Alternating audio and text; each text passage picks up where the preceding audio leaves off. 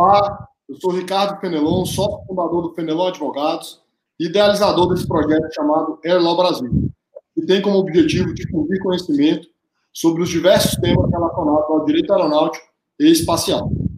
Essa ideia surgiu a partir de inúmeras mensagens que recebi nos últimos anos, tanto de colegas advogados quanto de estudantes interessados em se especializar na matéria. Nesse sentido, estamos convidando os maiores especialistas do Brasil no assunto, para que eles possam contar um pouco sobre suas trajetórias profissionais, bem como avaliar um ou outro tema específico. Hoje temos a honra de receber a doutora Raquel Fischer, que é advogada, pós-graduada em Direito Processual Civil pela PUC, Direito Empresarial pela FGV e Gestão de Negócios em Transporte pela Dom Cabral. Ela iniciou a carreira em 2003, defendendo os interesses de uma empresa aérea em um grande escritório de advocacia, momento em que nasceu sua paixão pelo direito aeronáutico. Ingressou na equipe jurídica da Azul Linhas Aéreas há 12 anos, antes mesmo da empresa levantar voo. Atualmente, a Raquel é gerente jurídico sênior, responsável pela área civil e regulatória da empresa, na qual se dedica com paixão na coordenação do consultivo e contencioso da Azul e na gestão e relacionamento junto à ANAC e DSE. Raquel, seja muito bem-vinda ao Airlaw Brasil. Muito obrigado por ter aceitado o nosso convite. Bom dia, Ricardo Fenelon. Primeiramente, gostaria de parabenizá-lo por todas as suas contribuições ao setor da aviação civil e principalmente por ajudar a disseminar esse conhecimento aí do direito aeronáutico para os futuros operadores, né? E é claro, também agradeço o honroso convite. É um prazer participar do Airlaw Brasil. Obrigado, Raquel. Para a gente é, é, realmente uma honra. É, sempre aqui no início, nós falamos um pouco da carreira no mundo da aviação e do direito, né? É, já sabemos que você começou em escritório, depois foi trabalhar numa companhia aérea. Mas será que você poderia nos contar um pouco mais, em detalhes, como isso aconteceu?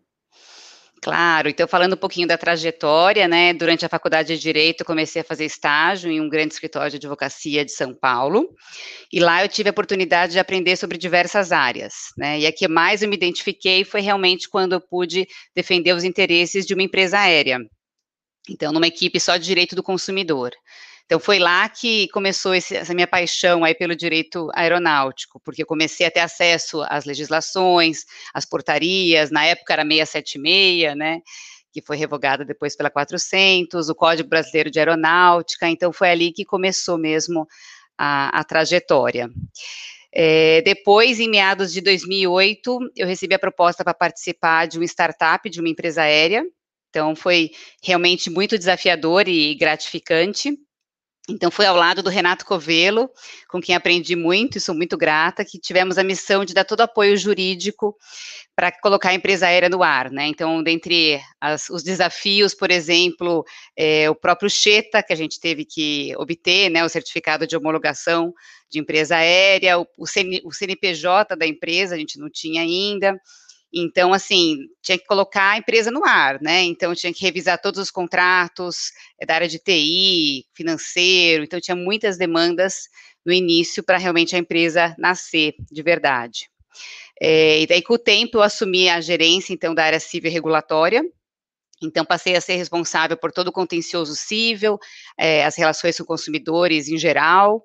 Então, toda a parte consultiva, né, quanto contencioso é, o próprio contrato de transporte aéreo, regulamento do programa de vantagens, e informações do site, toda essa demanda relacionada a consumidor, né? Então, tem também o lado do regulatório, é, ANAC, que a gente tem um relacionamento muito bom também, é, tem o DCEA, né? Então, o, o, Departamento de Controle de Espaço Aéreo, a gente realmente faz todas as defesas, recursos internamente. Então, são desafios grandes diários que a gente tem aqui na Azul.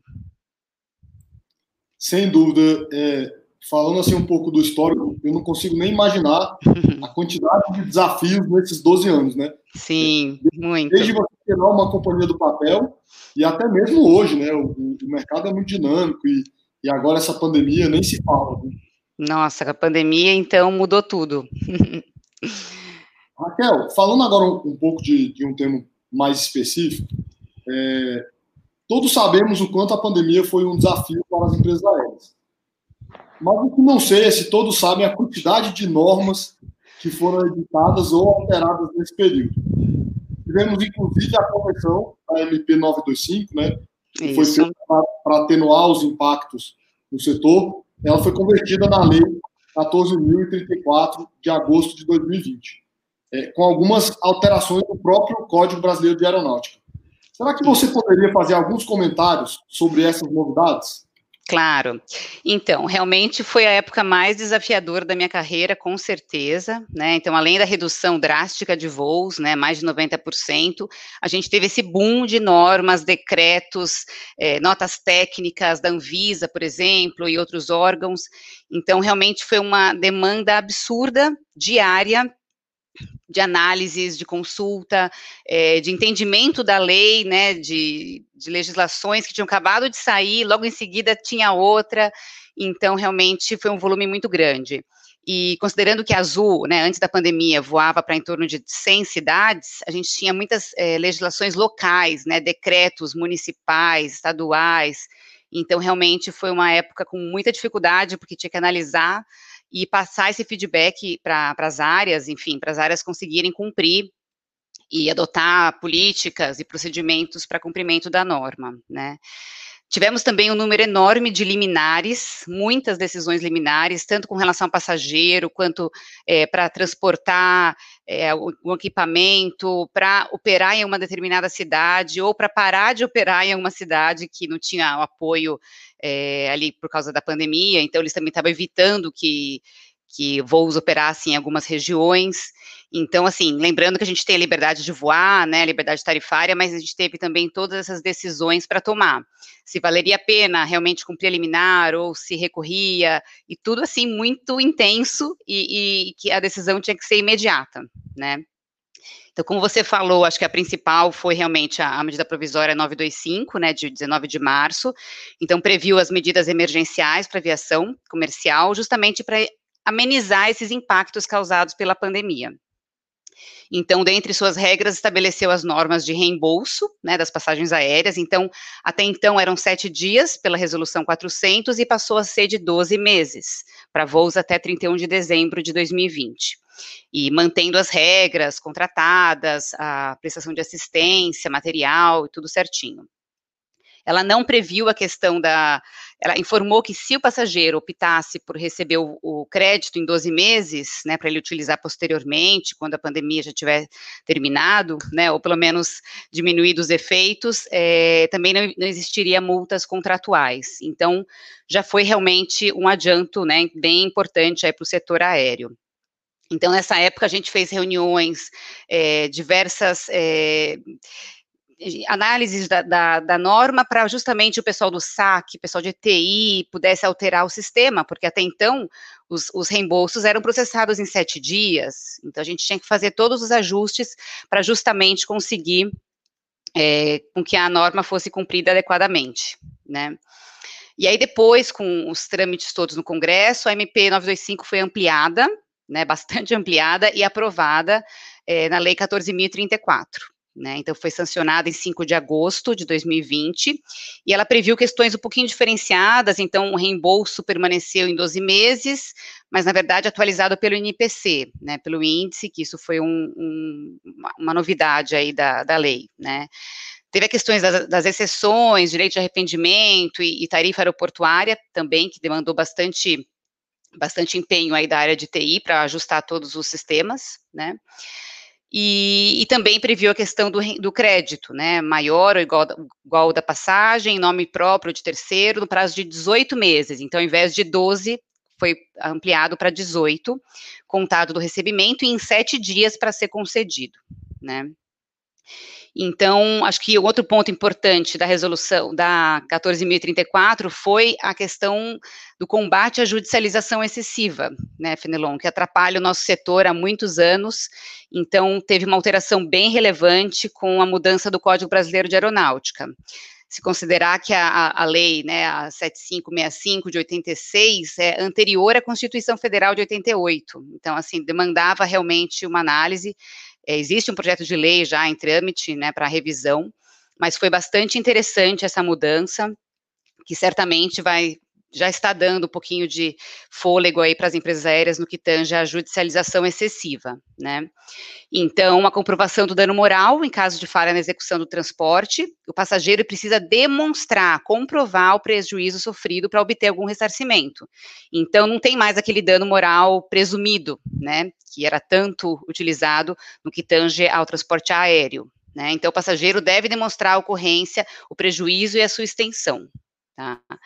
E importante até é, mencionar que nenhum país no, no mundo, acredito, que tenha, é, com, relação ao tamanho do Brasil em volume de voos, tem um volume tão grande de indenização por danos morais, né? E muitas vezes em situações muito banais, que não dá para acreditar, né? Então, essas mudanças já com certeza já estão trazendo mudanças jurisprudenciais de entendimento com, com novas decisões. Tem também os excludentes de responsabilidade, que são bem interessantes também. Então, eventual dano de decorrente de transporte aéreo não será de responsabilidade do transportador, né, da empresa aérea, quando se comprovar que, por motivo de caso fortuito ou força maior, não foi possível tomar outra atitude, outra medida necessária para evitar o dano. Então, isso também é bem importante, porque realmente é, alterou bastante, é, e, e importante dizer que foi ainda informado quais são os exemplos, né? Então, decretação de pandemia, condições meteorológicas adversas, restrições ao voo por determinação de autoridade competente e indisponibilidade de infraestrutura aeroportuária. Então, todas essas situações realmente configuram motivo de, de caso fortuito ou de força maior tá? Então, Rafael, oi, diga. Desculpa te interromper. Imagina. Na, na, prática, como que você acha que fica nessas situações de estudante? Por exemplo, um, um, um voo que ia decolar de navegantes e, e, e, não pode decolar por questões meteorológicas. Aí, nesse caso, é, não se aplica mais, é, o, o, o transportador não vai ter que indenizar o passageiro, é isso?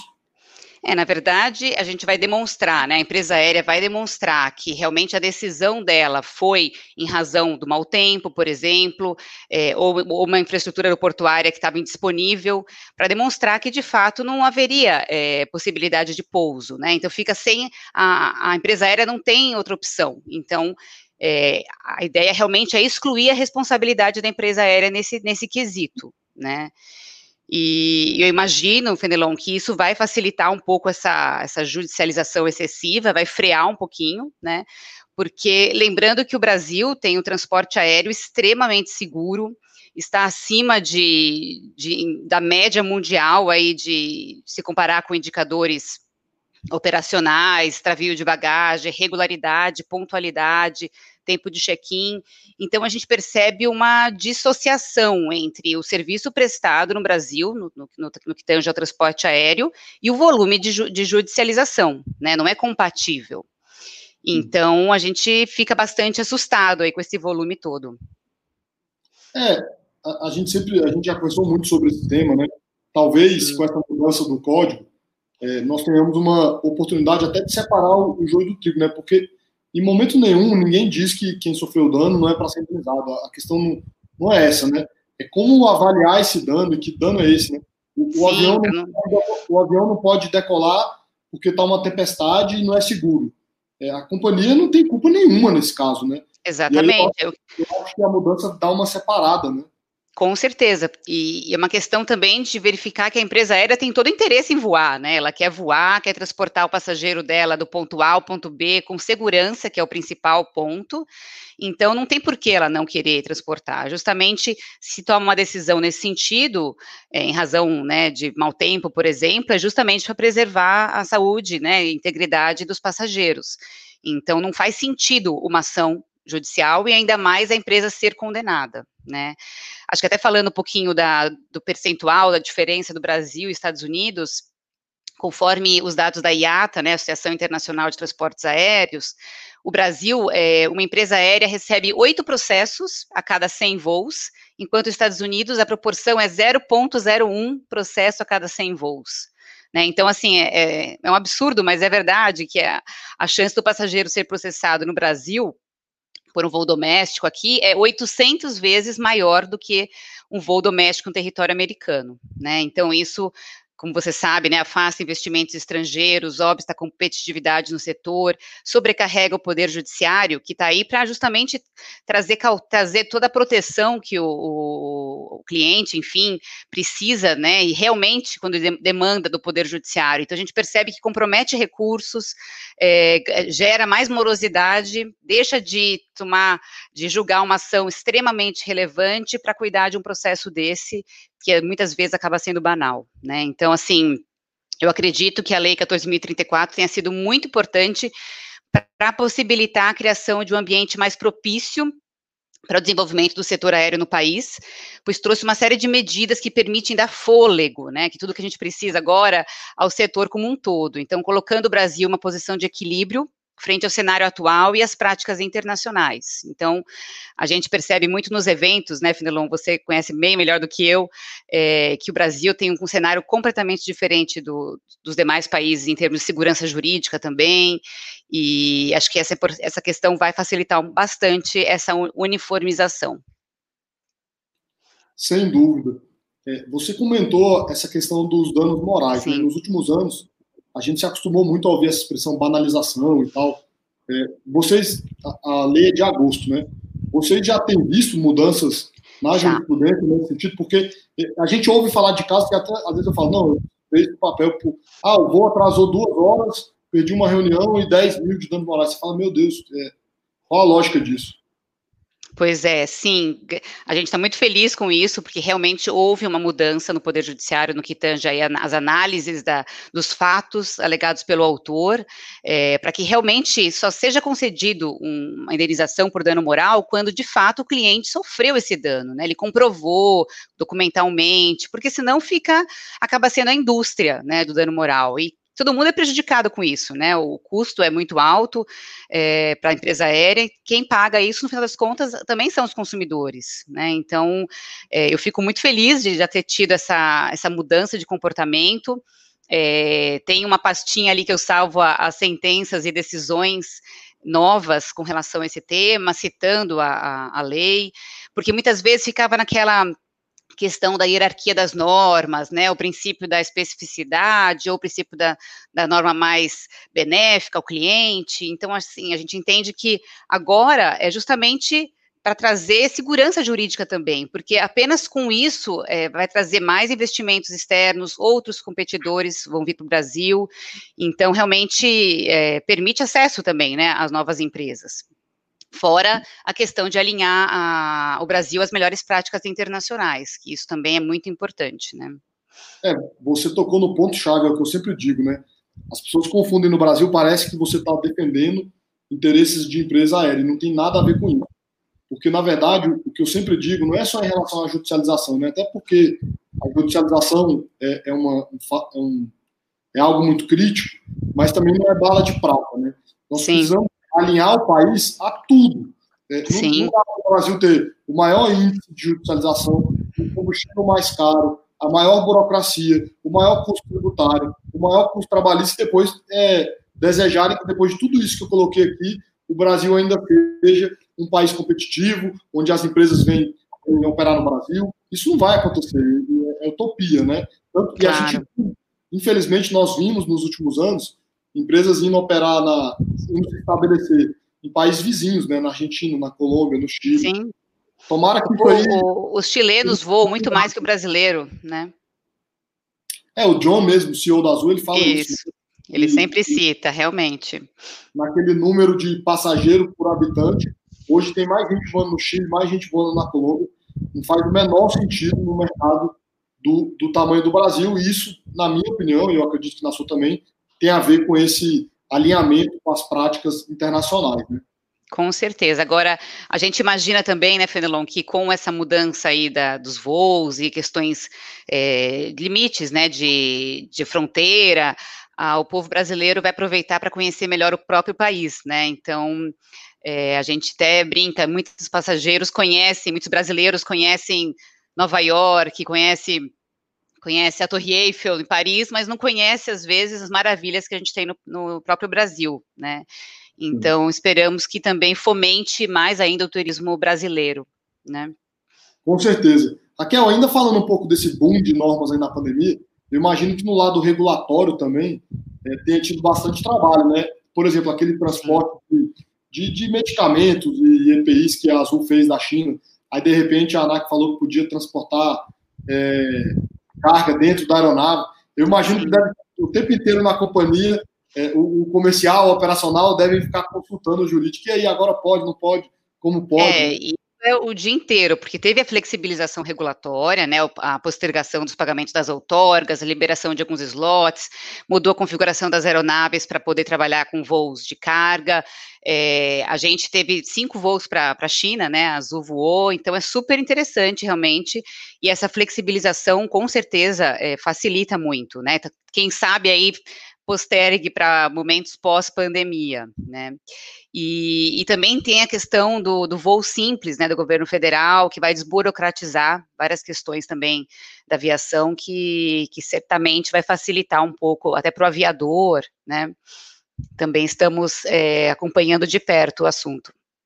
É, isso aí foi muito legal você ter falado para o voo simples, porque apesar do, do programa ser direcionado é, à aviação geral, é, com certeza ele vai ter impacto também para as grandes empresas aéreas e, para a aviação como um todo, porque se você facilita o treinamento de um copiloto, é esse copiloto que depois tem horas para entrar numa grande empresa, se você facilita o registro de aeronaves, você também é, atinge muito as grandes empresas que, que registram e se registram aeronaves constantemente. Então, assim, é, sem dúvida, é, várias mudanças estão ocorrendo aí no, no âmbito regulatório, né? Sim, muitas. A gente fica realmente acompanhando de perto. A Azul tem como papel também no, no jurídico apresentar contribuições, então a gente tem um relacionamento bem próximo com, com os órgãos, justamente para mostrar, nós que estamos aqui conhecemos ali a dificuldade, é, até na questão do voo simples também, né, apresentar o que realmente poderia ser melhor, menos burocrático, então isso é até uma, uma meta nossa do jurídico interno,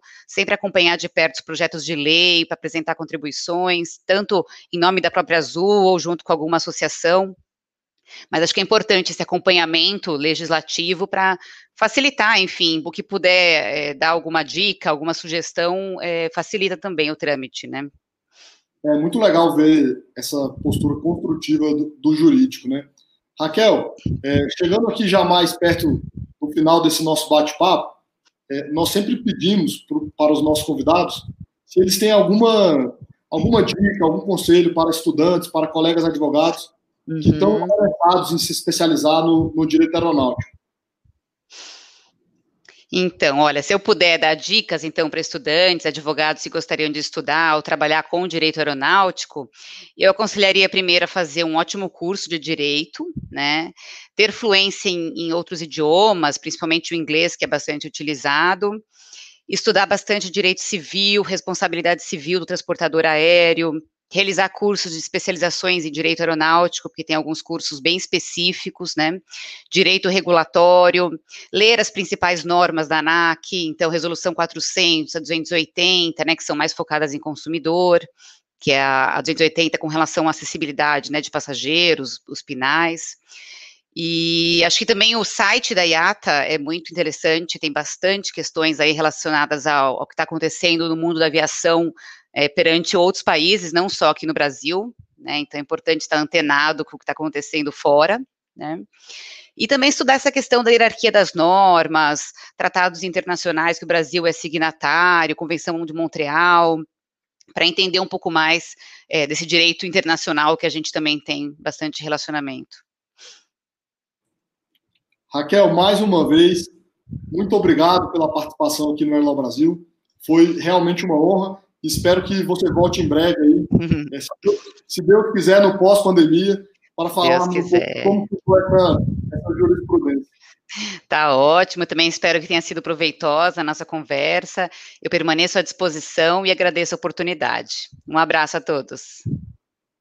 Queria, por fim, é, agradecer mais uma vez a todos que nos assistem aqui no Airlaw Brasil, deixar o convite para nos acompanharem nas redes sociais, no YouTube, no LinkedIn e no Instagram. Um abraço a todos e um bom dia. Abraço, tchau, tchau.